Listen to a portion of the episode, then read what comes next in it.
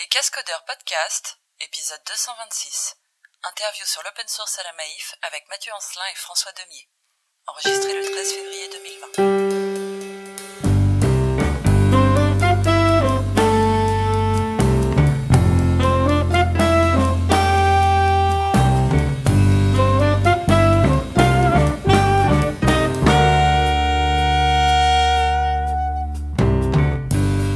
Pour soutenir les cascodeurs, pouvez aller sur Patreon, patreon.com slash les cascodeurs. Merci à vous.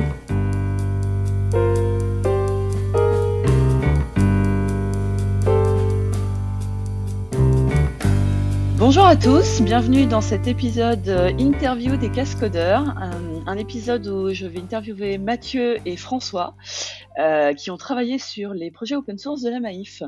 Salut les garçons. Bonjour. Alors je vais vous laisser vous présenter pour commencer. Mathieu, à toi. Ok, bah, donc moi c'est Mathieu Ancelin, donc je suis euh, développeur euh, full stack, on va dire, je sais pas, euh, chez, dans une boîte de service qui, s'appelle- Serly, on est, basé à côté de Poitiers, et depuis trois, ans au moins, voire peut-être un peu plus, je travaille pour en mission à la Maïf, et notamment sur la, la création de leur, de leur plateforme de service, dont on va sûrement en reparler plus tard. Moi c'est François, ouais, je bosse euh, du coup à la Maïf euh, avec Mathieu sur le depuis le début en fait sur toute la stratégie open source et la, la création de cette fameuse plateforme de service qui a mené à, à toutes ces toutes ces logiciels open source. Et du coup j'accompagne l'équipe et je suis aussi architecte euh, IT à côté. Ok. Alors euh, donc aujourd'hui effectivement le, le- je voulais vous interviewer parce que euh, je déjà parce que je trouve que les projets techniques qui ont été open sourcés sont très très chouettes et que j'avais envie qu'on les présente aux auditeurs, mais aussi euh, parce que ça pose plein de questions quand même. comment on passe d'éditeur d'assureur à éditeur open source Alors peut-être juste énumérer rapidement les projets et puis euh, et puis ensuite on va rentrer dans le cœur de l'interview si ça vous convient. Parfait. Pas de souci, On va voir si j'ai bien compris, comme ça c'est parfait. Euh, pour commencer, on a Otoroshi qui fait euh, du reverse proxy et de l'API management. Tout à C'est fait. une sorte d'API gateway, mais un petit peu plus light, de ce que j'en comprends. Euh, c'est- en fait, c'est c'est light dans le sens où c'est ça fait plus que ça. je sais pas Ah. si c'est très clair. En fait, On en reparle tout à l'heure. On en Ouais, reparle c'est tout à l'heure, ça. tout à fait. Ça sera plus simple. ouais. Et si on commence à rentrer là-dedans, ça va, ça va durer des heures. Euh, ensuite, on a Daikoku qui lui fait de l'access management, qui vient en ouais. complément de d'Otoroshi, qui est le petit dernier. Ouais. Euh, Izanami qui fait, alors je sais pas comment le résumer de manière courte. Je sais pas si vous avez. euh, Alors, en, Pour moi, c'est fait, du partage de configuration. C'est ça. Globalement, c'est du partage de configuration avec des spécificités en termes de type de configuration qui sont bah, de la feature vraiment flippable et euh, A/B testing dans le sens euh, pareil feature flippable mais un peu euh, avec de la de l'analytics derrière. quoi. Ok. Euh, ensuite, il y a Nihao. je sais pas si ça se prononce comme ça. hein. Ouais, Nio tout court, ça marche. Nio tout court, ça marche. Ok. Enfin, Euh, nous on le prononce comme ça, en vrai, je sais pas, mais Ouais, ça se trouve, ça se prononce pas du tout comme ça. ouais, on sait pas. On a essayé sur Google Translate, mais euh, Vous vous mettez des pièges tout seul, c'est sympa. c'est ça. Euh, donc, il y a un... alors moi, cet outil, j'ai adoré. C'est un Privacy Management Toolbox. Donc, c'est un, c'est un kit euh, RGPD, en fait. C'est un peu ça. Nous, en fait, ça nous, ça nous permet de centraliser la gestion des consentements, en fait, au niveau de notre groupe Maïf. En gros, euh, voilà, c'est une base de données qui gère tous les consentements de, de l'entreprise par rapport à ses, à ses clients, quoi. Et ensuite, il y a Mélusine, qui fait un Ouais. petit peu euh, bande à part hein, au niveau du nommage. Ouais, mais c'est en fait c'est ça s'explique. Hein, c'est euh, c'est euh, en gros on a un cœur plateforme de service donc qui a créé tous ces produits précédents. Mais l'usine en fait c'est un peu le- l'essaimage de, de nos initiatives open source dans d'autres parties de l'entreprise. Et C'est la partie euh, un peu plus data lab en fait. On a la partie data science et du coup ça c'est c'est un autre projet d'une autre équipe mais qui a rejoint les- la- l'initiative open source en fait. Ouais, c'est pour ça que le nom est différent. C'est un autre univers. en fait. Ouais. Et donc, il a est une librairie pour le, la classification des emails. Voilà, c'est ça. En l'extraction, gros, euh, c'est un truc en, un- alors c'est pas la partie qu'on connaît la mieux avec Mathieu. Hein, c'est pas nous qui l'avons faite, mais c'est en gros un, un moteur de machine learning qui est capable de, de, tu lui mets plein de mails en entrée et puis lui après derrière il est capable de les, de les, d'analyser le contenu et de les classer. Euh, en fait, euh, pour refaire l'histoire de ce truc, c'était, euh, on a, on, on a fait plusieurs fois euh, des essais avec des des boîtes, des boîtes, je sais pas dire payantes, on va dire, des gros fournisseurs d'intelligence artificielle connus. Et en fait, ça coûtait très cher et ça marchait jamais très bien. C'était souvent adapté à de l'anglais et pas trop à du français. Il y a beaucoup. En fait, la clé du truc, c'est la compréhension du texte écrit, en fait. Et, ouais, parce que là, c'est le petit truc que j'ai bien aimé sur la page principale, dédié au courriel français. Ouais, non, mais c'est parce que c'est ce qui fait la diff en fait. Et euh, les moteurs anglais s'adaptent pas forcément bien au français, c'est tout bête, mais, euh, ouais, non, même, mais... même, si euh, Watson te vend le contraire. Ah, vous, par la pratique, vous avez. Voilà, par la pratique, il se trouve que ça marche plutôt bien et enfin le, gain en temps de, du, bon routage d'email automatique à la bonne personne qui peut le traiter, c'est assez ouf au niveau métier en fait. Mmh. Mmh, mmh. Ok. Et puis, euh, il y a un petit bonus, il y a un jeu de cartes. Ouais. ça, on pourra en parler vite fait à la fin. Euh, que j'ai trouvé assez sympa parce qu'en fait, il est, euh, il résume les valeurs qui sont au centre de la, mmh, des projets justement open source, de la, l'architecture, enfin des choix techniques qui sont faits. Alors, c'est très opinionated. bon, moi, ça rejoint mes opinions, ça tombe bien. Mais euh, c'est assez intéressant, ça donne un petit peu le, le ton pour euh, les produits, je trouve. C'est vraiment un guide, hein. c'est vraiment un guide. Après, on peut pas forcément appliquer tout partout. Hein. C'est quand on a, nous, on a, on a un legacy assez, assez costaud, comme toutes les grosses entreprises de, de notre style. C'est des trucs euh, qui s'adaptent, qui s'adaptent bien quand on fait quelque chose de nouveau, qui sont, qu'il faut savoir aussi composer avec quand, quand on a des, quand, quand on a des, des choses plus complexes à traiter, quoi. c'est clair. Après, même si tu veux, on peut en une inspiration. parce que tout a commencé avec ça, en fait. C'est tout, c'est exactement ça. Ah bah ouais, alors. Euh, tout a commencé avec ce projet. On l'a pas open sourcé tout de suite parce qu'on avait des problèmes de ressources graphiques et ça nous a pris du temps. Mais ça, c'était un, plus un problème d'organisation. Mais c'est vraiment ça qui a tout lancé, en fait. Typiquement, l'initiative elle commence par une commande de, la direction générale de la Maïf qui, s'est demandé comment, qu'est-ce qu'il faudrait qu'on fasse, en gros, euh, si on repartait de zéro qu'est-ce qu'on pourrait faire que, à la Maïf pour qu'on puisse facilement mettre en, production des nouveaux produits et, tous ces trucs-là. Et du coup, il y a une étude qui a été faite euh, euh, avec Emmanuel Sorel, guidé par Emmanuel Sorel à l'époque, euh, avec Serly, du coup en consultant, la, société de Mathieu. Et du coup, plein de plein de principes ont été et ont été posés sur qu'est-ce qu'on devait mettre en œuvre en fait pour arriver à avoir une plateforme agile et efficace qui, qui facilite le, à la fois le développement et à la fois la mise en production. En La mise en production rapide, en fait. Le plus rapidement possible. Ouais. D'où la partie time to market du jeu. Quoi. Et, euh, alors justement, il y a, y a, des choses qui m'ont interpellé là-dedans parce que euh, il y a notamment il y a deux cartes. Il y en a une euh, qui dit cœur de métier euh, égale build, le reste égale buy, et privilégier l'open source. Et euh, le cœur de métier de la Maïf, c'est pas vraiment le développement d'API. Donc, euh, du coup, pourquoi développer ses propres produits plutôt que d'utiliser ceux du marché? Est-ce que c'est parce que euh, les features correspondaient pas, ou est-ce que c'était pour avoir ce en fait, c'était alors, Mathieu me, me reprendra hein, parce que c'est lui, lui qui, a, qui a pensé tout, toute l'archi un peu de la, de la plateforme. Mais l'idée, c'était de, on avait une vision d'une plateforme de d'une plateforme en fait web et il fallait que les outils euh, allent dans cette vision-là. Et si je me souviens bien à l'époque, euh, c'est pas parti sur un coup de tête, on va tout développer nous-mêmes. Il y a eu quand même des études. Non, ouais, à, chaque fois, ouais. on a regardé ce qu'on voulait faire et, et ce qui existait, et il fallait faire des choix. Enfin, et on est vite arrivé au principe de, de on va le faire nous-mêmes et après le, le, choix de l'open source et tout ça arrive après quand on se rend compte que ça peut être utile à d'autres personnes.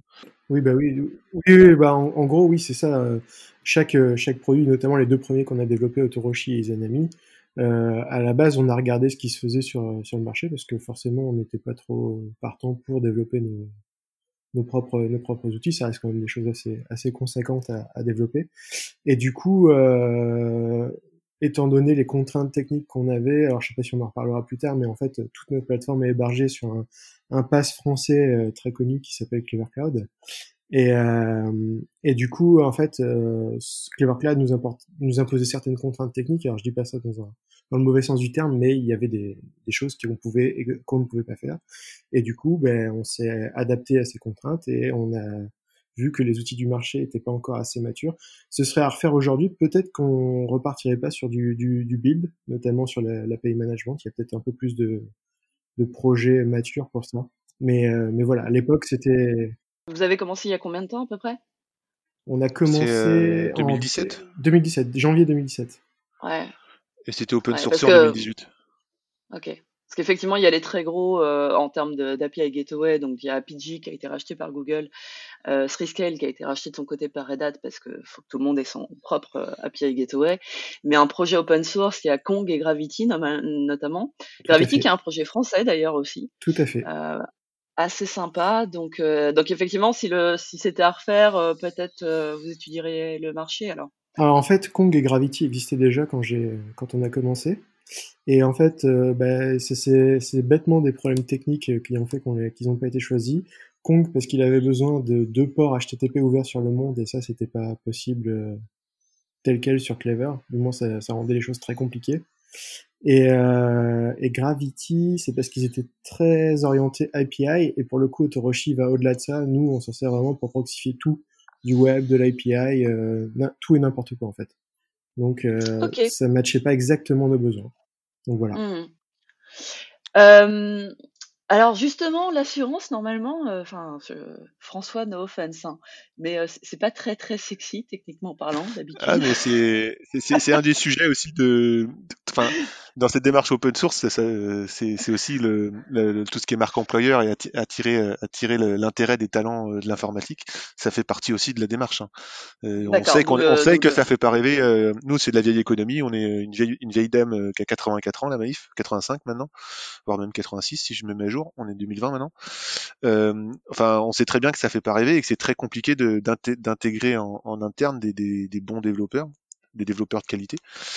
Et euh, on sait qu'à long terme, il n'y a, rien qui coûte moins cher que la qualité. Donc euh, c'est un vrai enjeu et, ça fait partir que ça fait ça ça fait ça fait partie de la démarche en fait. C'est pas c'est pas que du recrutement. On ne fait pas ça juste pour être beau et, recruter, hein. mais ça fait partie des, des rebonds intéressants. D'accord. Donc, euh, d'où le, le parti pris, euh, puisqu'on est euh, donc sur des services qui sont orientés plutôt microservices en termes d'architecture, voire mmh. complètement microservices. Complètement. Tout réactive et event-driven. C'est ça. Donc des choix, euh, ce qu'on disait tout à l'heure, assez opinionated, que personnellement j'aime beaucoup. Mais euh, du coup, c'était un petit peu, bon, bah, on a, on a cette envie euh, justement de moderniser la stack. Et, tout à fait. En fait, on a, eu la chance de, on a eu la chance de partir d'une feuille complètement blanche à côté du SI Legacy. Du coup, ça nous permettait d'implémenter tous ces trucs-là assez facilement. C'est pas forcément simple quand tu veux rénover quelque chose, enfin, qui a, a, énormément de, de comment dire, d'adhérence avec d'autres trucs. C'est pas mmh forcément facile à mettre en œuvre. Là, nous, on avait la chance de partir de zéro. En fait, on a, c'était un choix de partir de zéro, faire en parallèle, et quitte à essayer d'intégrer les deux mondes ensuite, en fait. Et à la fois technique et à la fois organisationnel et tout. Tout s'est passé comme ça. Ok. Euh, c'est technique et humain, c'était à peu près la même démarche. Mmh. Très bien. Et alors, le, le choix d'open sourcer ces produits, parce que tu le disais tout à l'heure, euh, vous vous êtes rendu compte qu'effectivement, ça pouvait servir à plein de gens. Euh, et donc, c'est en fait, super cool comme démarche. Mais ouais, alors déjà, euh, c'était ce qui est, bon, on va refaire un peu le, le, truc large des présentations qu'on a un peu déjà faites un peu partout en France, mais le, déjà, c'est un sens pour la Maïf d'aller vers l'open source, à la fois en tant que qu'éditeur, à la fois en tant que contributeur. À des, on a des gens qui, qui contribuent maintenant à, à, différents projets. On, a, on est aussi utilisateur de plus en plus, hein. ça va dans le sens des choses. De... Oracle coûte très cher en gros et Postgre ça marche aussi bien. Euh, enfin, mais, très, très bien, ouais. mais en fait, ça, ça fait, euh, ça, ça, va dans le sens de la Maïf. les valeurs de la, la Maïf, c'est la première entreprise qui a instauré le mutualisme en France en, 1934 du coup. Et le mutualisme, c'est quoi? C'est le partage de l'effort en fait pour pour pour le bien commun. Et c'est, enfin, ça recolle vraiment au bien au truc. Nous, on a toute une stratégie aujourd'hui à la Maïf qui est portée par notre directeur général de d'entreprise à mission. Je sais pas si tu as entendu parler de ça, mais en gros que la, responsabilité sociétale et environnementale d'une entreprise euh, doit doit compter dans son développement. Et du coup, là-dessus, euh, enfin faire de l'open source, essayer de, de, contribuer à quelque chose qui peut servir à d'autres et qu'on peut bénéficier en retour de, de, des, contributions des autres, c'est complètement dans, dans l'ADN de la Maïf en fait. C'est cool. Après, euh, c'est la, la, contribution au bien commun, en fait, c'est ce qu'on appelle. Euh, ah ouais. Après, en plus, dans, dans, tout ce qui est, euh, on a toute une stratégie autour de l'éthique numérique. Euh, typiquement, open source, c'est pas que mettre à dispo son code, c'est aussi le rendre transparent. Enfin, tu vois, typiquement l'algorithme de d'IA là pour les, la classification des emails. Ouais. On, on, peut montrer aujourd'hui que nous, les emails, on les, on y passe dans de l'IA, mais c'est pas pour envoyer de la pub derrière. C'est mmh pour traiter, pour traiter plus vite la demande de, du client. Enfin, tu vois, Ouais, le- ça, de, peut- on t'es- peut- t'es- ça peut être vu dans le modèle. Enfin, on peut, on peut le prouver quoi. ouais. C'est le modèle, le, le, le truc est transparent. Donc c'est c'est vraiment toute ce, ce C'est une toute démarche globale, quoi. au niveau entreprise. Ouais. Voilà, de, on a une charte Mm. éthique numérique euh, qui a été rédigée euh, par la Maïf, hein, qui est, on peut, on peut trouver le lien d'ailleurs sur notre GitHub. Mais le, le- il y a vraiment un, un engagement de l'entreprise. Après côté euh, vraiment IT, on profite de, des vertus de l'open de, de, de l'open source dans le sens euh, nous euh, on est une boîte qui a, qui a peut-être perdu en culture IT au fil des années. Et du coup réinjecter cette culture cette culture du, de l'artisanat logiciel en fait euh, il faut qu'on la retrouve plutôt que d'être des consommateurs de, de, de licences hors de prix. Tu vois d'arriver à quelque Ouais. chose d'autre quoi. De, de remettre le, le, le- et revaloriser le, le métier technique euh, remettre vraiment tout ça au cœur au cœur de au cœur de la dynamique de la DSI euh, en plus, euh, enfin, tout ce qui c'est tout bête, mais euh, quand on open source quelque chose, euh, on veut que ça soit chouette, quoi. Tout le monde va le voir.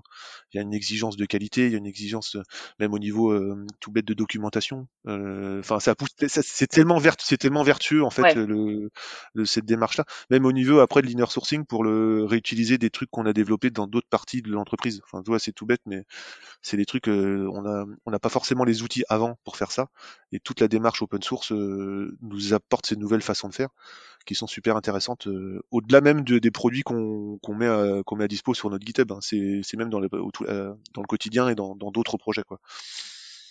Mais c'est vrai que c'est impressionnant parce que les, les, euh, j'ai du coup parcouru la doc, etc. Et c'est, hyper complet. Enfin, on sent qu'il y a un vrai, il y a un vrai budget déjà qui a été mis sur les projets parce que euh, graphiquement, enfin, vous avez fait des logos pour chaque projet qui sont super Ouais, alors beaux. bizarrement, il n'y a pas eu, c'était pas forcément euh, une- des, au niveau des, des dépenses que peut avoir une DSI euh, dans un groupe comme la Maïf, c'est pas forcément si coûteux que ça, tout ça en fait. Le, C'est marrant. Non, mais c'était cool, tu Non, vois, non, mais si, le, euh, et après, nous, le, ce qui est rigolo au niveau des, des logos et tout, c'est que c'est vraiment les, l'équipe de dev, en fait, qui a choisi les noms, qui a choisi le, tout ce truc. En fait, on, c'est, c'est pas le service de com de la Maïf hein, euh, qui est passé Ouais, derrière. ouais. Tu vois, là, Non, on sent bien. le- euh, Enfin, en fait, on sent bien un réel investissement euh, dans le projet et pas qu'un effet euh, d'annonce et, euh, Ouais, voilà, et mais. Euh, jusqu'au bout, quoi. Qui dit, bah allez, euh, on le fait, et on le euh, fait bien. typiquement, le, c'est ça, on le fait bien et on les gens, euh, on fait tout, on fait en sorte que les, les développeurs qui sont la racine du truc euh, soient dans les bonnes conditions pour de, pour bosser. D'où l'utilisation, par exemple, d'une plateforme comme Clever qui leur facilite énormément la vie. Mais euh, enfin, entre, entre autres avantages. Mais le, enfin, l'idée c'était vraiment de, de replacer le développeur au cœur de, au cœur de la matrice, quoi, et, euh, et de lui redonner le, les conditions de, pour créer de la valeur en fait. La valeur elle vient du code, donc. Et pas, euh, pas parce que voilà, euh, enfin, je vous ai taquiné un petit peu tout à l'heure en disant que le cœur de métier de la Maïf, c'est pas le développement d'API, mais en fait, vous faites partie de ces sociétés où euh, le SI joue un rôle qui est absolument crucial et en réalité, Tout à fait, ouais. une- il y a Après, même une partie le, éditeur qui est assez clé, quoi. l'idée, il y a un truc, une valeur forte à la Maïf, c'est ce qu'on appelle la singularité en fait. C'est nous à la Maïf, on est assez fort pour. euh, là, je parle métier assurance, hein, c'est peut-être moins le sujet, mais ça va, ça va aller dans le truc.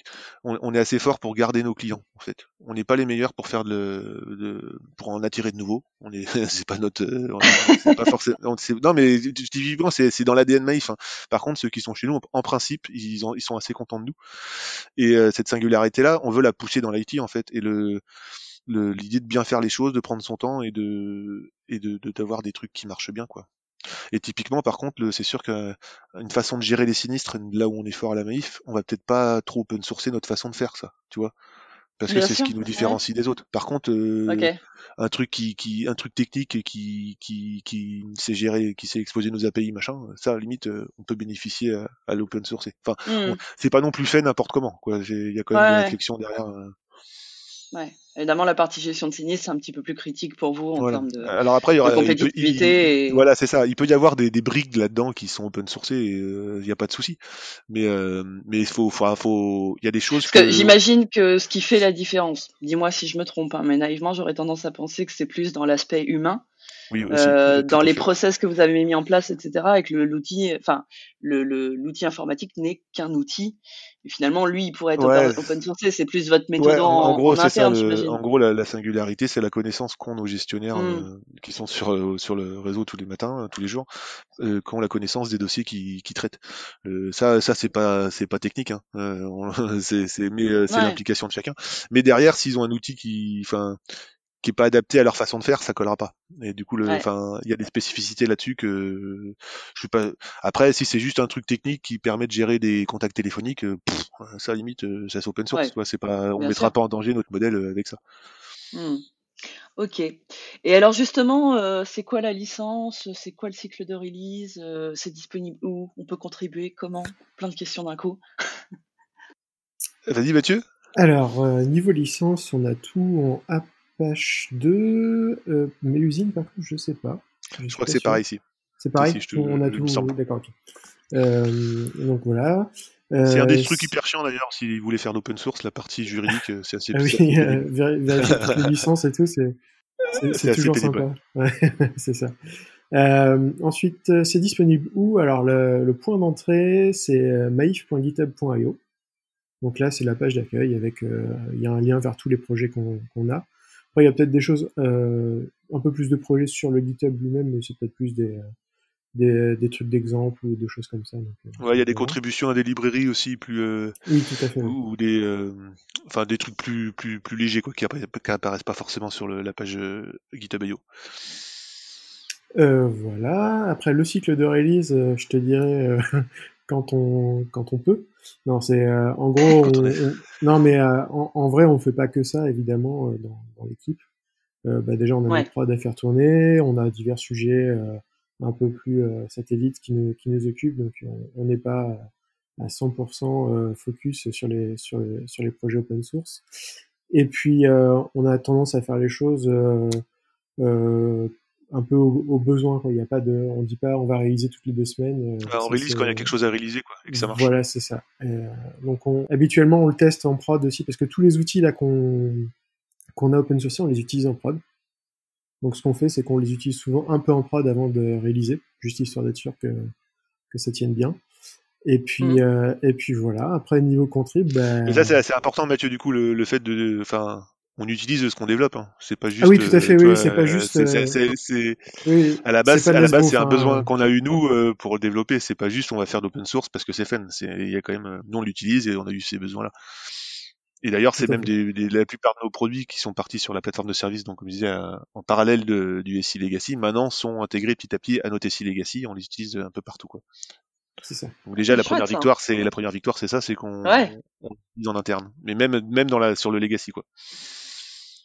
Et encore une fois, pour être clair, quand je dis Legacy, c'est pas péjoratif. Hein.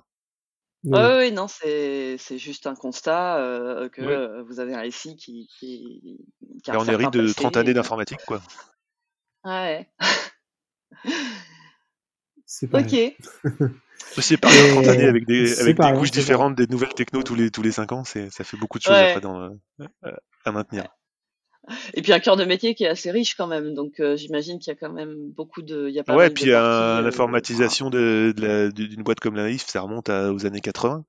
Donc quand je dis 30 mmh ans, c'est même presque 40. Et euh, enfin, il s'en est passé des choses hein, depuis les années 80. Euh, et nous, on a encore du patrimoine, patrimoine qui date presque de cette époque-là dans le dans le non mais c'est vrai hein, c'est pas non, mais c'est des vraies problématiques d'entre c'est des vraies problématiques de, de gros groupes hein, ça le, le en fait j'aime bien ta façon d'en parler si tu veux parce que quand tu parles de patrimoine etc on sent un certain respect c'est euh, c'est un constat que, mais, euh, bah, le, le, constat c'est qu'aujourd'hui notre entreprise elle, elle, est, elle embauche 7000 personnes en France et c'est grâce à ces trucs là tu vois le on a fait de l'argent euh, même si c'est vieux même si c'est des technos qui sont pas sexy ça a marché pendant 40 ans et ça nous a rapporté de l'argent, ça permet de faire vivre, des familles, quoi. Donc c'est forcément que c'est respectable.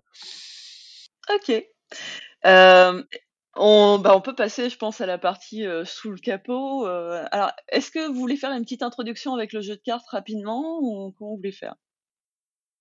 Bah après c'est vrai que François t'as quasiment tout dit sur le jeu de cartes. Euh, on peut juste euh, expliquer rapidement pour les pour les auditeurs, c'est peut-être mmh. pour qu'ils se fassent plus une idée.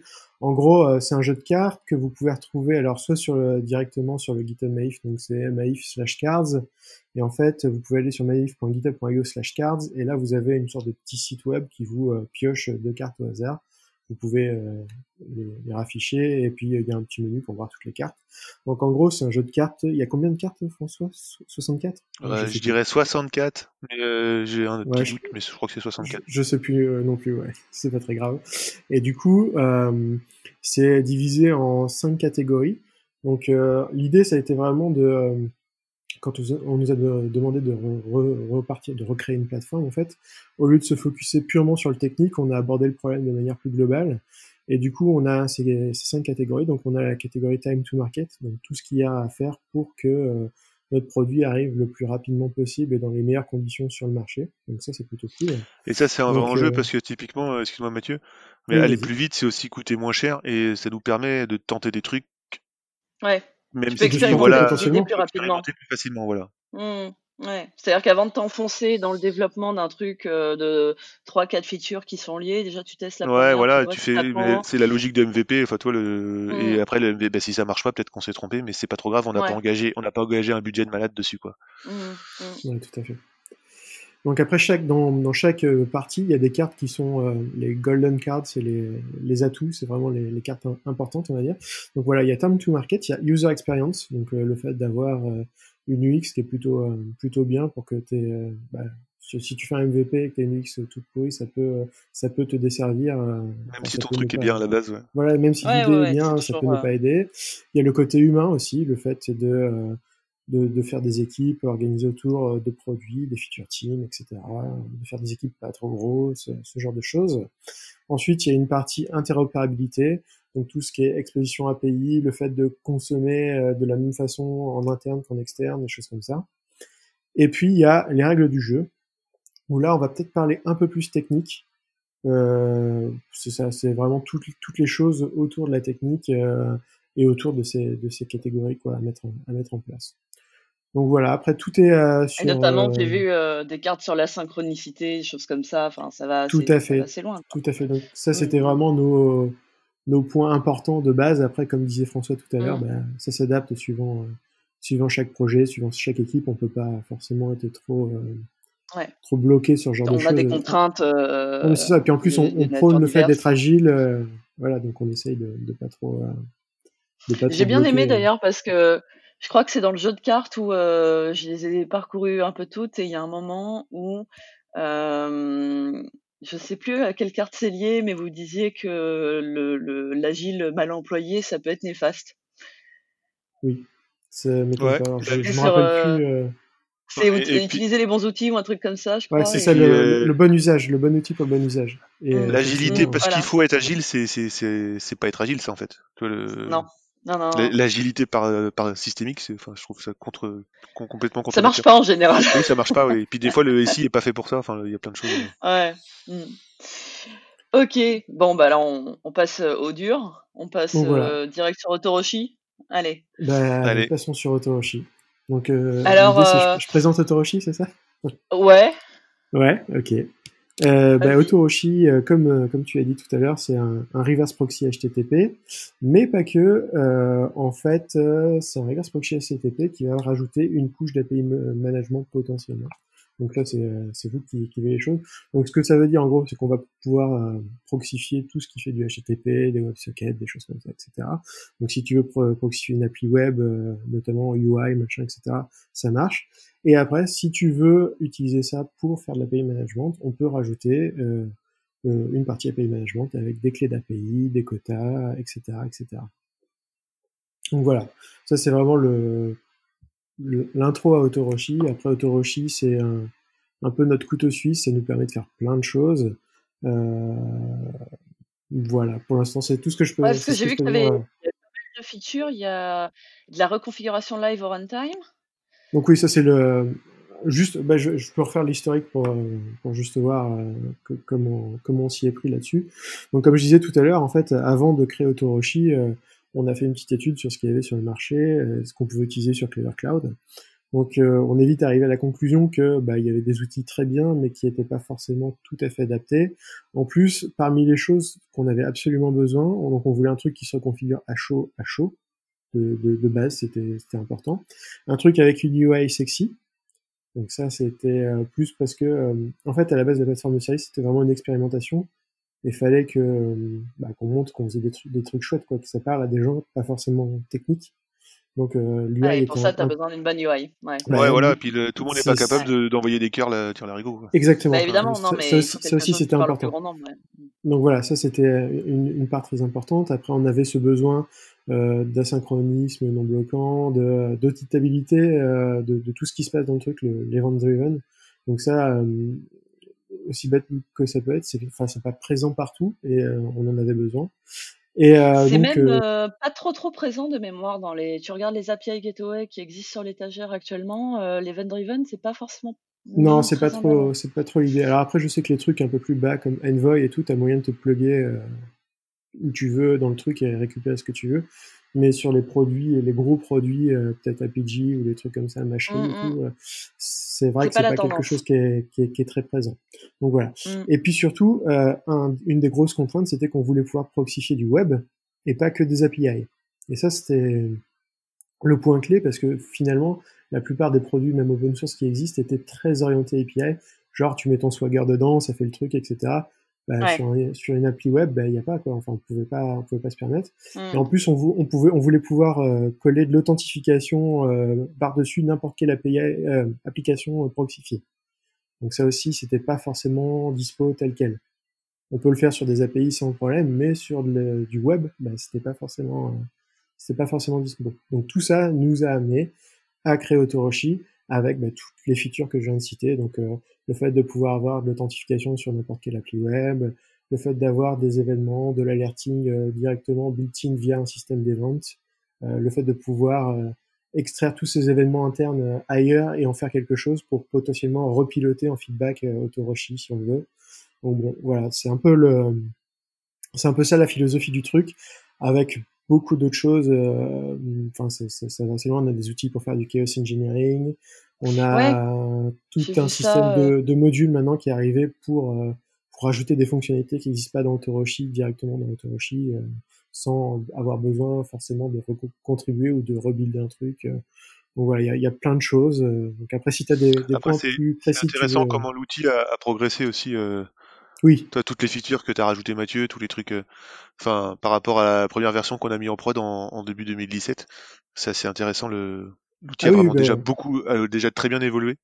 Donc c'est assez, assez, assez cool. par le nombre de features, hein, euh, honnêtement. Enfin, le fait que, alors j'étais étonné, il y a du rating en fait. Du? Il y a du, il y a du ratings, des quotas, euh, des, ratings, des quotas ouais. Oui, non, c'est que ça a coupé au moment où tu as dit le mot, j'ai pas entendu.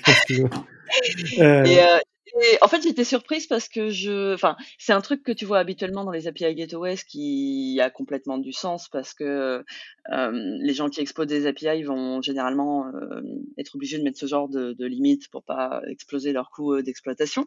Mais euh, là, pour un produit qui est designé pour l'interne en premier, je suis un peu surprise de voir du ratings apparaître. Après, c'est designé pour l'interne, mais avec l'ambition que ça serve pas qu'à ça. D'accord. Ouais, après c'était pareil. Enfin, je crois que c'est, on l'avait mis dans les cartes. C'est, euh, ça fait partie des trucs interopérabilité. L'idée, c'est que euh, vraiment euh, on puisse monitorer tout ce que. Enfin, c'est la, comment s'appelle cette carte? Enfin, c'est vraiment de pouvoir voir tout ce qui se passe sur la plateforme et bah, que tout le monde ait des, des, quotas, des budgets, etc. Et qu'on puisse voir. Alors après, effectivement, en interne, on peut mettre des, des quotas assez assez énormes pour le coup. Mais voilà, l'idée c'était vraiment de pouvoir maîtriser le truc si besoin. Quoi.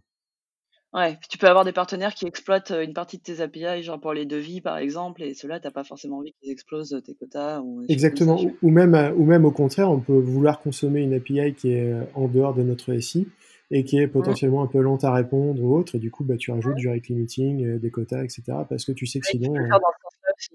Cool. Oui, tout à fait. Ah, c'est intéressant. Et euh, côté euh, purement purement technique, c'est quoi? C'est du Scala avec du AK, avec euh... Alors, donc oui, c'est du Scala parce que euh, ça, c'est. Euh, en gros, quand, quand, quand j'ai commencé Autoroshi, j'ai fait ça un week-end chez moi parce que justement, j'en étais arrivé à la conclusion qu'il n'y avait rien qui nous convenait exactement. Donc, j'ai vraiment pris euh, mon go-to langage, le truc sur lequel je suis très productif. Donc, j'ai pris Scala. Et j'ai pris, en fait, c'est du Play Framework, en fait, dessous Autoroshi. D'accord. Donc euh, c'est du, du, alors après ça utilise beaucoup AK effectivement, euh, AK HTTP etc. Mais euh, globalement c'est du, du Play Framework avec du en Scala, euh, avec un, un, Redis préférablement. Alors ça marche avec d'autres bases de données, mais c'est du Redis euh, qui est choisi en base de données par défaut. Et puis et puis voilà quoi, rouler jeunesse. Ok. Et euh, oui, parce que j'ai vu qu'il y avait un, un multi, euh, enfin un support de multiples databases, euh, avec notamment, je crois, du Mongo, du Cassandra, bon, qui sont plutôt en mode expérimentaux, mais C'est ça. Alors. Ca- Cassandra, normalement, il marche pas trop mal. Et l'idée, c'était de pouvoir avoir... Redis, quand tu veux commencer à le à mettre en cluster, etc., ça commence à poser quelques, quelques soucis. Enfin, faut bien savoir ce qu'on fait. Et du coup, Cassandra, c'était pour moi important de l'avoir pour euh, notamment gérer ce, ce problème-là, avoir un truc qui est bien, bien rock solide. Après, Mongo, effectivement, c'est plus, euh, plus expérimental. Je pense même que ça va, euh, à terme, ça, ça disparaîtra de, d'Otorochi. euh. je suis pas, je suis pas satisfait des performances que, que j'obtiens euh, avec. Donc, euh, Ah, voilà. Ok. Et justement, tu parlais du mode cluster. Oui. et donc, j'ai vu qu'il y avait deux façons de le mettre en clustering, c'est ça? Alors, oui, alors il y a la première, c'est juste que, euh, en fait, chaque instance Autoroshi, elle est complètement stateless. Donc, en gros, s'ils sont connectés tous à la même base de données ou aux mêmes instances de base de données, euh, si tu un cluster Redis, euh, bah, ça fera du cluster naturellement. Il suffit après que derrière, tous tes, tous tes noms de domaine soient tapent sur ces instances-là, et puis ça, ça le fait, quoi. Et après, il y a vraiment un, un cluster Autoroshi qui existe, un mode cluster, où là, tu vas vraiment avoir une séparation entre euh, des instances Autoroshi qui vont être leader, on va dire. Ça- ils appellent ça le, control plane un peu dans tous les dans tous les produits qu'on voit maintenant. Et euh, donc là, qui va vraiment avoir un accès à enfin qui va pouvoir écrire et lire sur Redis, faire ses trucs, etc. Et ensuite, on va avoir des instances qui vont être juste des workers. Donc ça, c'est ce qu'ils appellent le data plane euh, dans, les, dans les produits type Istio, etc.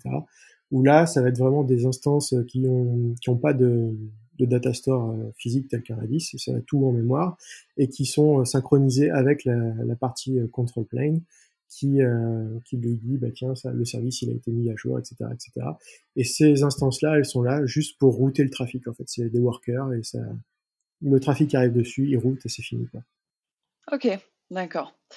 Euh, alors il y a un truc que j'ai trouvé amusant parce qu'en fait quand tu lis le, la présentation d'Otoroshi, euh, vous expliquez clairement que vous auriez pu partir sur du service mesh, mais c'était pas préconisé euh, par Clevercloud, donc euh, donc non.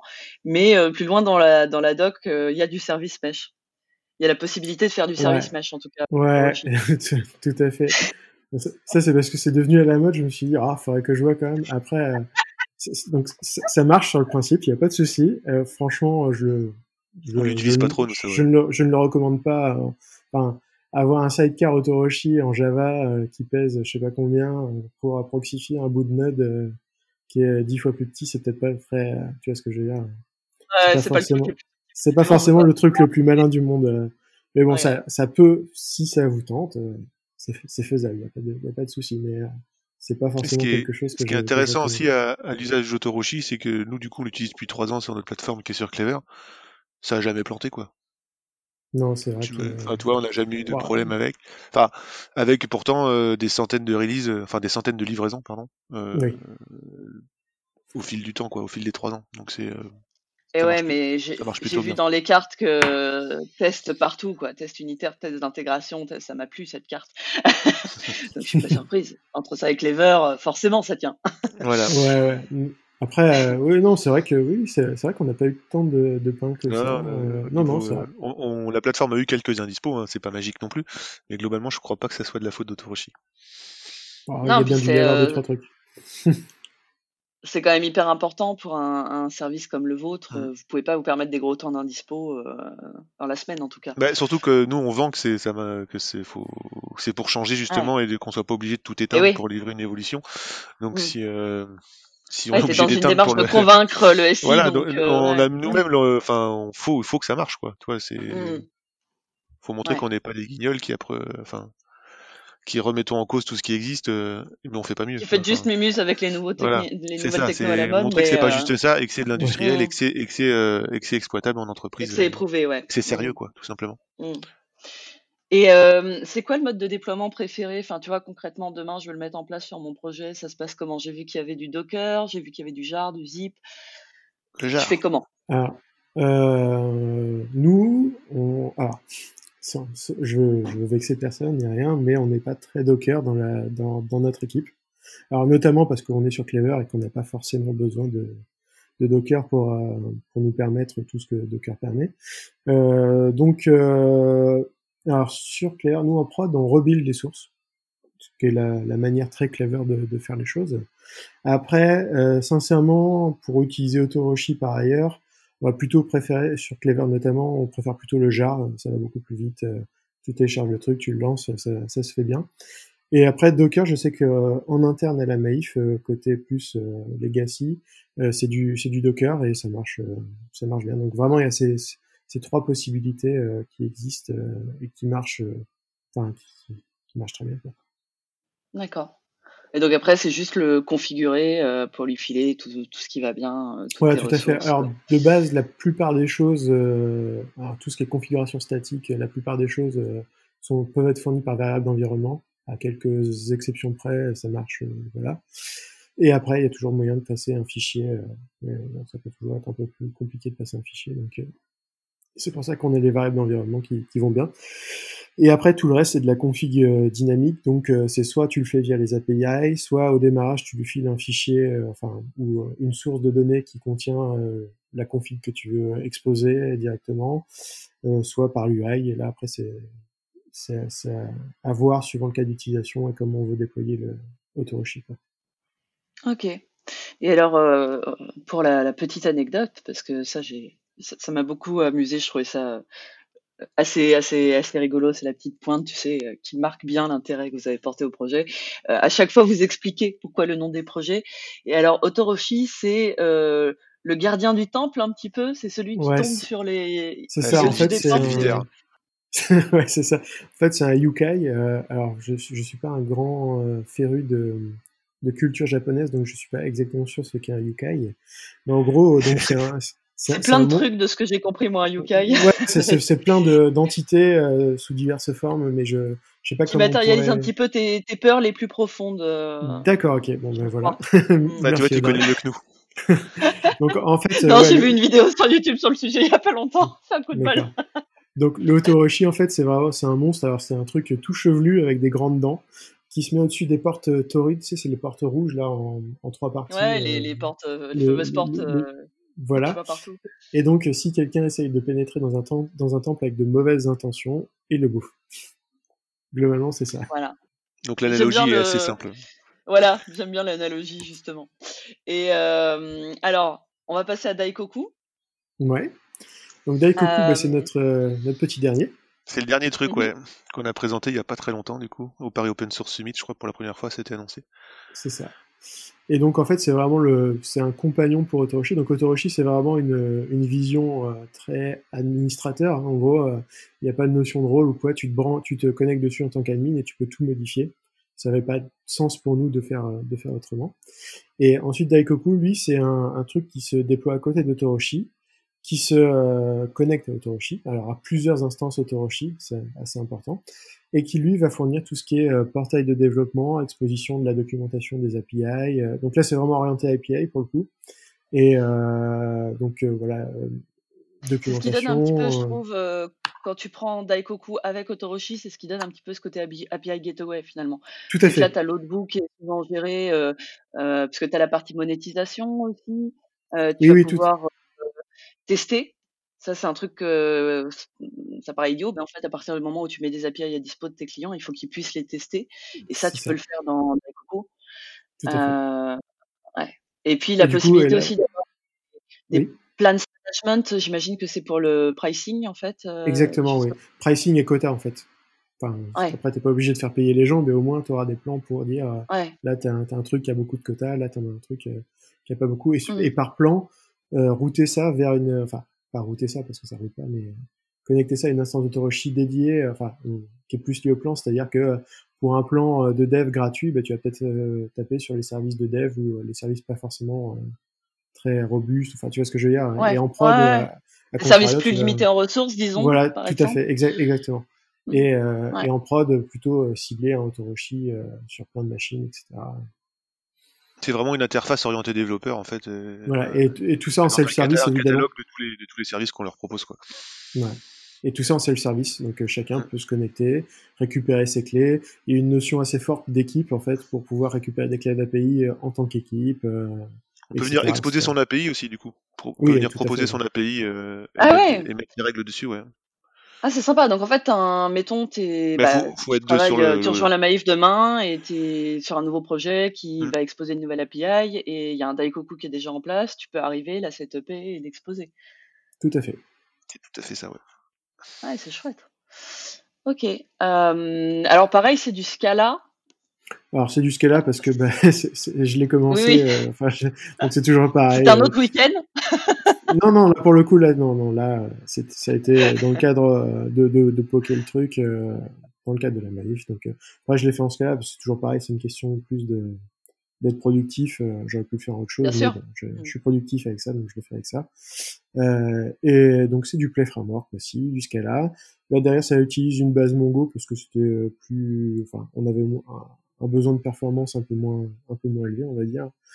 Et, et puis voilà donc ça reprend après les mêmes euh, les mêmes principes API first event driven donc on peut on a toute une audit trail qui est exportable sous différents formats euh, et, et puis voilà. Donc là après c'est un produit plus euh, oui.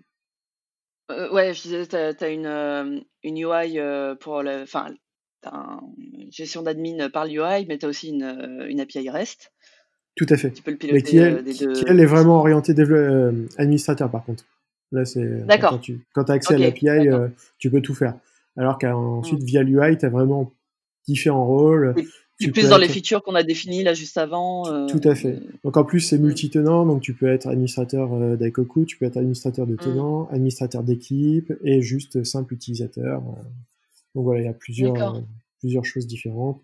mais là, c'est un produit un peu plus complexe d'un point de vue UI euh, comparé à Autoroshi puisqu'il y a pas mal de choses. On peut customiser euh, le thème de son UI. il y a pas mal de, pas mal de fonctionnalités euh, pour que ce soit sympa à utiliser et à mettre en place. Quoi.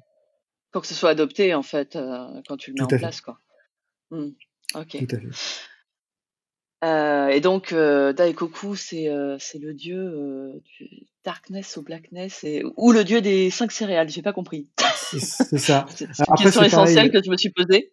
suivant, suivant, suivant là où on regarde, ce qu'on a trouvé surtout, c'est que entre autres, il était le dieu du commerce, et du coup, ça, ça nous allait bien. Ça, effectivement.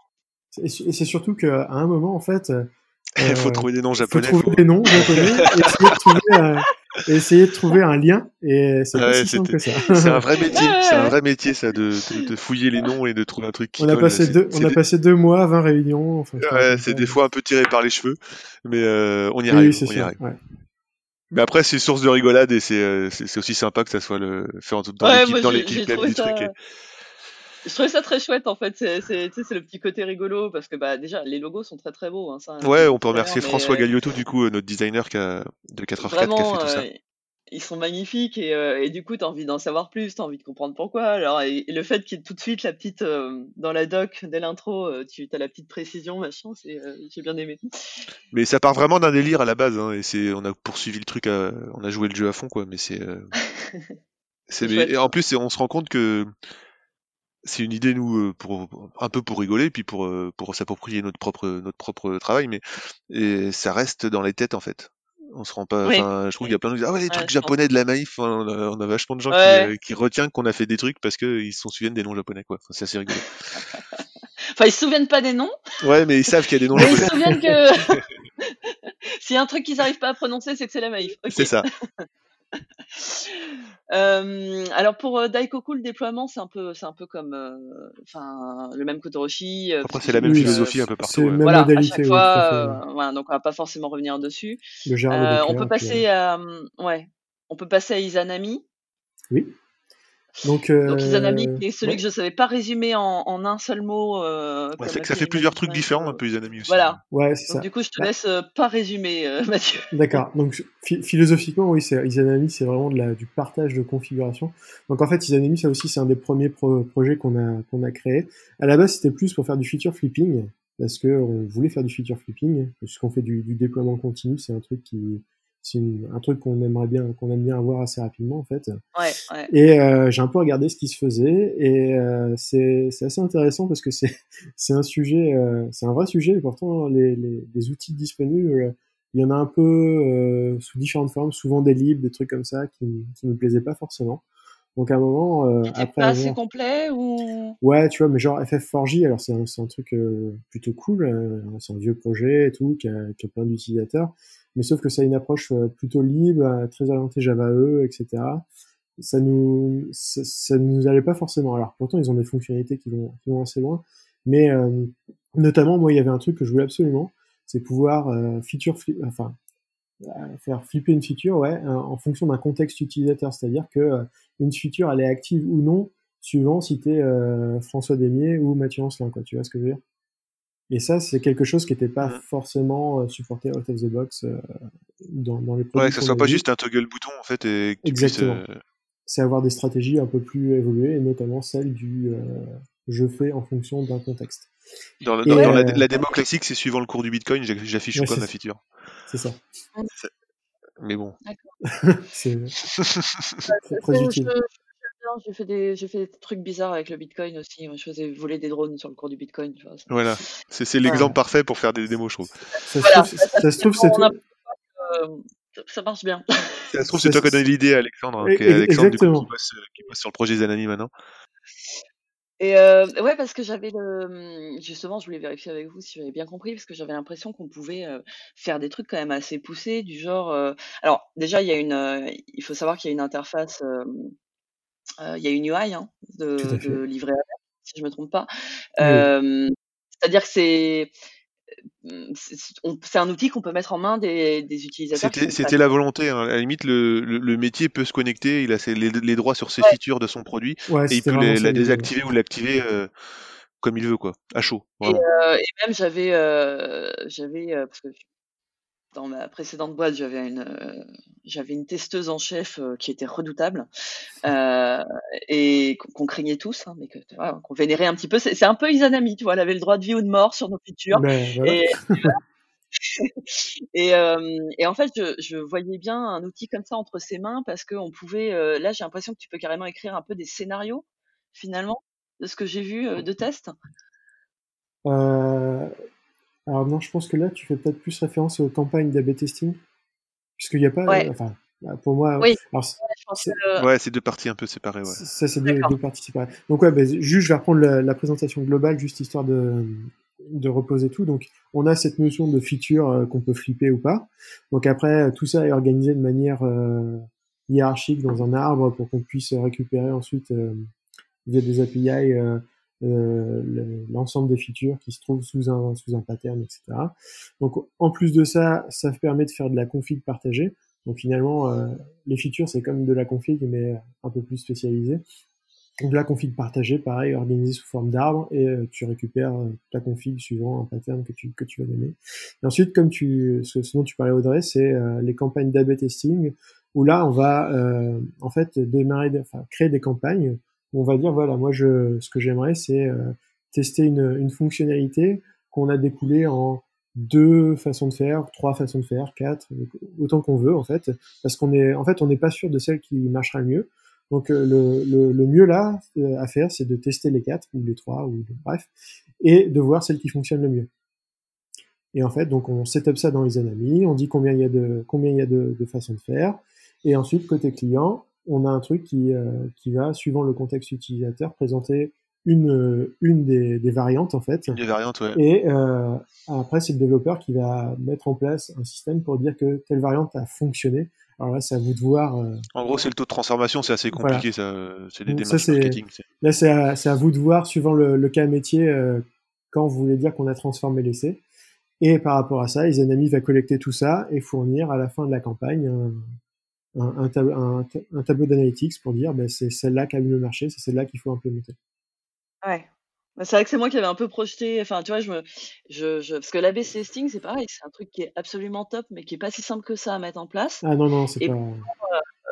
Enfin, parce qu'il faut, euh, faut vraiment pouvoir euh, redéployer, euh, euh, être sûr de, de, de ton coup, quoi, quand tu vas déployer Et- et le. puis, la- je- crois pas qu'il y ait des solutions d'AB testing qui fonctionnent comme ça, un peu en mode client-serveur, où tu vas chercher sur Ah. le. Et du coup, c'est c'est super facile à implémenter en fait. Ouais, c'est ah, c'est marrant ça, tu vois. J'aurais euh, pas forcément pensé. euh, Effectivement, moi, je connais pas de service euh, clé en main euh, euh, sur, enfin, Mhm. que tu puisses utiliser comme ça. euh, pour moi, tout le monde a implémenté un peu son truc. Et, et donc finalement, ouais, tu me dis que c'est pas si compliqué que ça. Mais à utiliser, en fait, euh, en gros, tu, ton composant, on va prendre sur un composant front, tu mets, euh, tu mets une, une, balise variante A, une balise variante B dans, dans le deuxième. Et en fait, comme tu as la lib Izanami, ça va tout de suite chercher sur le serveur euh, laquelle il doit afficher, quoi. Et c'est super facile à coder, en fait. Ouais, c'est ça. En gros, ça tu fais référence en fait à la LibReact où il y a une lib aussi ouais, voilà, ouais. Angular, etc. Où là vraiment on a des composants qui vont wrapper tes composants à toi et qui vont, en gros, tu t'englobes tout dans une balise expérimente, tu donnes l'ID de l'expérimente qui va bien. Ensuite, tu dis pour la variante A, euh, tu as tel composant qui est rendu, pour la variante B, tel composant, la C, etc. Enfin bref, ça c'est toi qui, qui vois.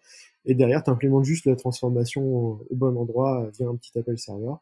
Et ça se fait tout seul. Tu peux même avoir après du SSE qui va te pousser les, les changements depuis le serveur pour dire euh, là tu désactives, tu actives, euh, etc. Donc euh, là, c'est assez clé en main en effet. Mmh. Ouais. Et, euh, et du coup, j'ai vu d'ailleurs, tu as des clients Java, Scala, Angular, Node, React et CLI. Tout à fait. C'est assez impressionnant. Ouais. Et en fait, c'est assez facile à implémenter comme truc. Euh, là où Autoroshi est, est, forcément le cœur de ton de, de, de, de ton truc, donc c'est faut partir avec. Toi, enfin, c'est c'est euh, ça implique un peu plus de... ouais. ouais. ça implique un peu plus de, de travail peut-être si tu veux mettre Autoroshi, parce que ça implique ça ça touche tout, tout tes, tous tes services. Izanami, tu l'implémentes très facilement en fait. Euh, mais après, c'est.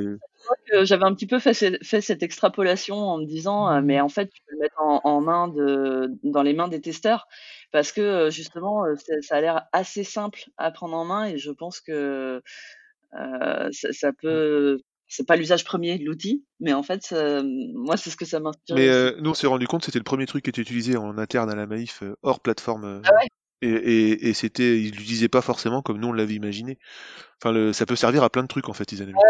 Après, je suis pas sûr que tous les. Je pense qu'il faut faire attention aussi aux usages qu'on en fait parce que faut quand même faire, enfin, entretenir son code et pas laisser euh, 10 000 oui, filtres euh, désactivés. Enfin, ouais. faut, faut quand même faire gaffe, mais euh, mais je pense que ça, ça, ça, porte, enfin, c'est assez facile. Les retours que j'en ai, c'est très facile à, implémenter, c'est très souple. Mmh.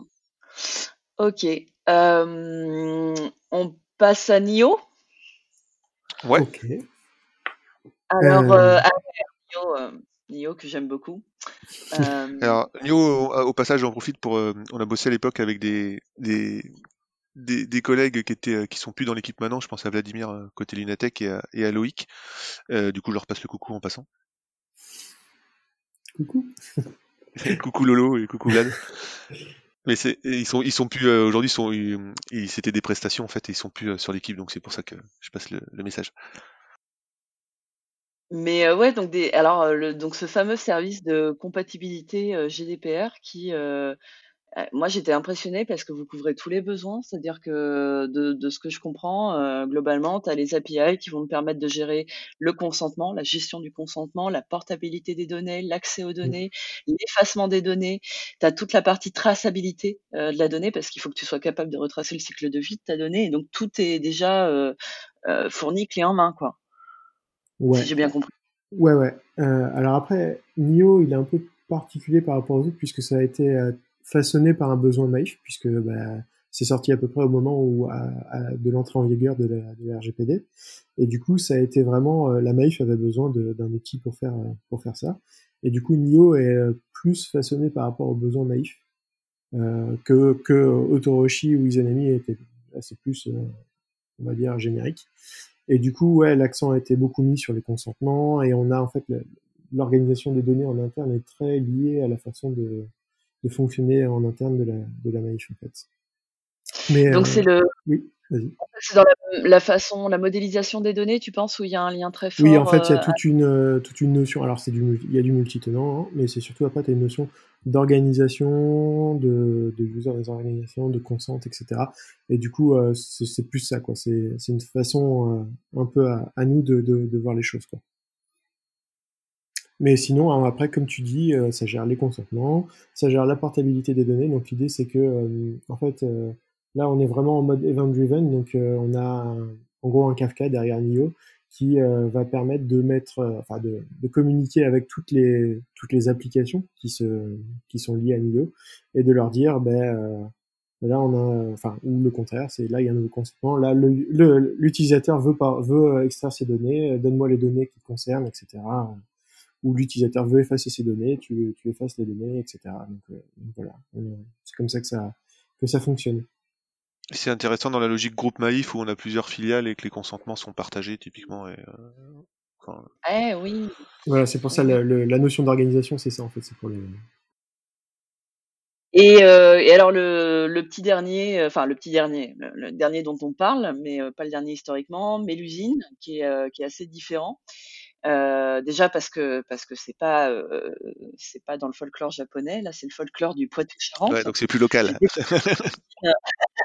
j'ai découvert que Mélusine était euh, du Poitou-Charentes. et, euh, et, donc les Mélusine, bon, je sais pas si on va revenir beaucoup dessus parce qu'on, je pense qu'on l'a déjà bien. Ouais, et puis techniquement, on pourra pas trop apporter de réponse. Après, si, vous, si quelqu'un en a, faut nous contacter, on, on, on, routera vers la bonne personne, vers Frédéric de Javel qui s'occupe de ça. Mais le, nous, nous, je risquerais de dire des conneries, donc on va éviter.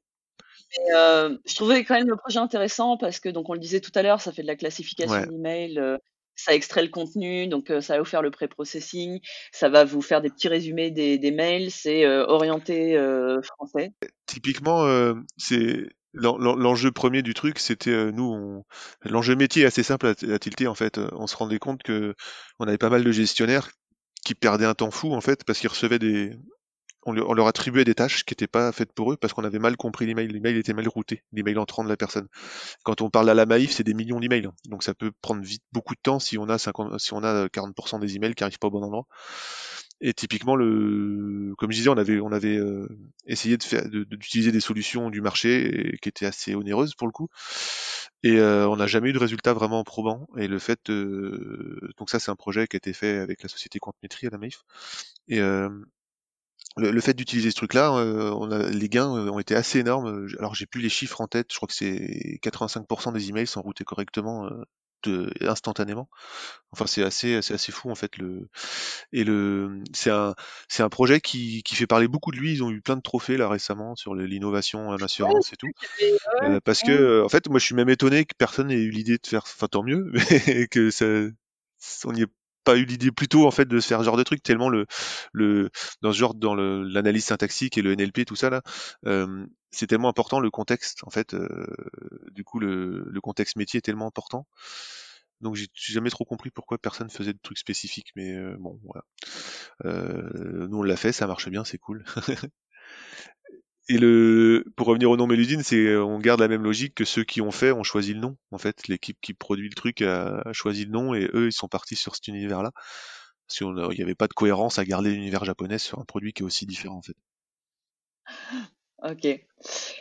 Bon, alors euh, là, on a fait le tour des projets. Le futur, c'est quoi? Il y a euh, Le futur, ça, le, le, prochain step là qui va arriver prochainement, c'est euh, l'ouverture. On va publier en open source. Alors, c'est pas du tout un produit aussi euh, comment dire, euh, en tant que tel, c'est une librairie plus de, de d'event driven en fait euh, en Java. Ça va être le du euh, event sourcing, Java ouais. je crois. C'est ça. Voilà. Donc la librairie va sortir bientôt là. Faut qu'on voit avec Alexandre et Benjamin les développeurs qui sont dessus quand est-ce qu'ils sont prêts à le faire. Mais c'est ça va être assez rapide.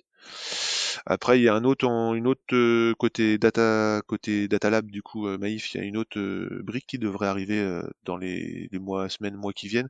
C'est en fait un quelque chose qui permet d'expliquer euh, le résultat euh, d'un algorithme d'intelligence artificielle.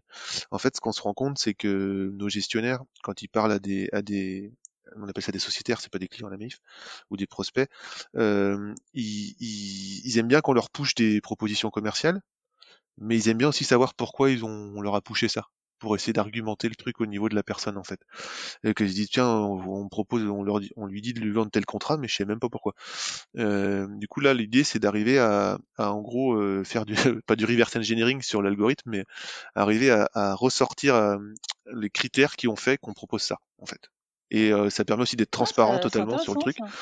Et ça peut même aller, euh, on l'utilise nous d'abord le but en interne pour nos gestionnaires, mais pourquoi pas le faire aussi quand tu quand tu envoies un mail de de, de pub en gros de, que, à un, société, un, prospect, lui expliquer pourquoi il le reçoit quoi.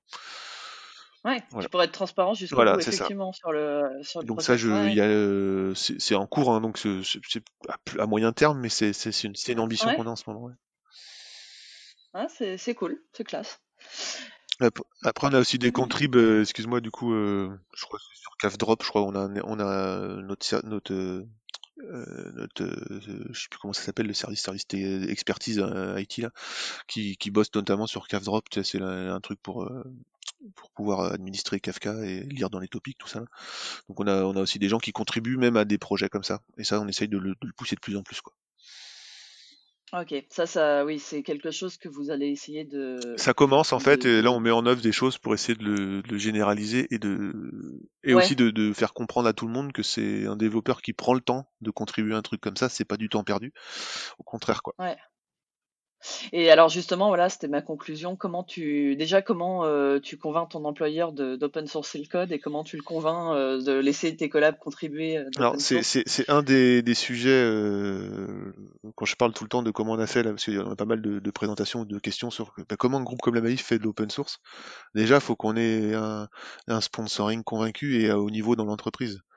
Nous, la, la stratégie de partir sur une plateforme de service à part et qui, euh, avec la possibilité d'open sourcer ses composants, c'était sponsorisé par le directeur général directement dans l'ambition que je parlais d'éthique Mm. numérique, tout ça.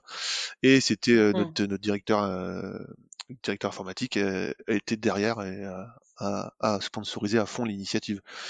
Euh, c'est, on le fait pas dans notre coin ce truc-là, c'est pas possible. Par contre, il y a un enjeu énorme de communication en interne avec le, ce qui peut se faire dans, dans les choses plus classiques, euh, dans les directions informatiques. Euh, en gros, faut surtout pas arriver comme des cow-boys en disant nous on fait ce qu'on on fait, on fait, regardez ce qu'on fait, nous c'est moderne, c'est bien euh, par rapport à vos trucs de papy. Enfin, je pense que si on y arrive comme ça, euh, Bah, ça marche avec ça marche personne, avec personne, ça, voilà. quel que Et, soit le euh, contexte. en fait, faut, faut vachement expliquer ce qu'on fait, expliquer que c'est dans le sens de la stratégie d'entreprise, que c'est pour tout le monde, enfin c'est un bénéfice pour toute l'entreprise. Il y a vachement de com là-dessus pour convaincre tout le monde en fait. Euh, quand on arrive avec des nouvelles méthodes euh, et qui remettent un peu en cause des, des années de travail, enfin pas, pas- pas la qualité du travail fourni, mais qui remettent en cause la façon dont on arrive à ce travail-là. Euh, on, on prend quelques jetons, hein, c'est normal, euh, mais il faut, faut, faut Mm. insister, il faut, faut, faut garder le cap. Faire preuve de pédagogie, il faut être patient, faut garder le cap et faut montrer que en fait euh, ça peut cohabiter et qu'on a tous à gagner. euh. Ouais. Nous on apprend. C'est pas une idée farfelue. Non, c'est pas une idée farfelue, c'est un vrai truc et c'est sérieux et c'est euh, et c'est pas un truc qu'on va abandonner dans deux, dans deux ans, c'est pas une mode. Enfin, toi, euh, c'est. Mais après, c'est, je pense, c'est dans n'importe quel contexte social, quand tu arrives avec des nouvelles idées, il faut savoir les. Enfin, si tu les imposes, Ouais, il faut savoir les si tu les imposes en donnant la leçon à tout le monde, ça marche pas quoi. Non, non, non, faut les accompagner. Voilà. Ouais. Ok. Eh ben, merci beaucoup, euh, Mathieu et François. Ben merci à toi, euh, du coup, c'était cool. Ouais, merci de nous avoir invités. Et ça fait un moment que j'avais envie, donc euh, c'est cool. J'ai profité de la sortie de Daikoku. Je suis allez hop, on y va. Et ben, euh, à bientôt tout le monde pour Ouais. un prochain épisode de news du coup. Et, euh, et à bientôt Mathieu, à bientôt François. On vous croise peut-être à Devox? Euh, en Euh, tant que moi, je serai à Devox, ouais, oui. moi je sais pas si j'y serai, mais euh, peut-être. Je, je sais pas encore du coup. Ok. bon. Bah, on viendra j'y te voir Mathieu si on a des... Pas de souci. Merci beaucoup. Au revoir. À bientôt. Au revoir.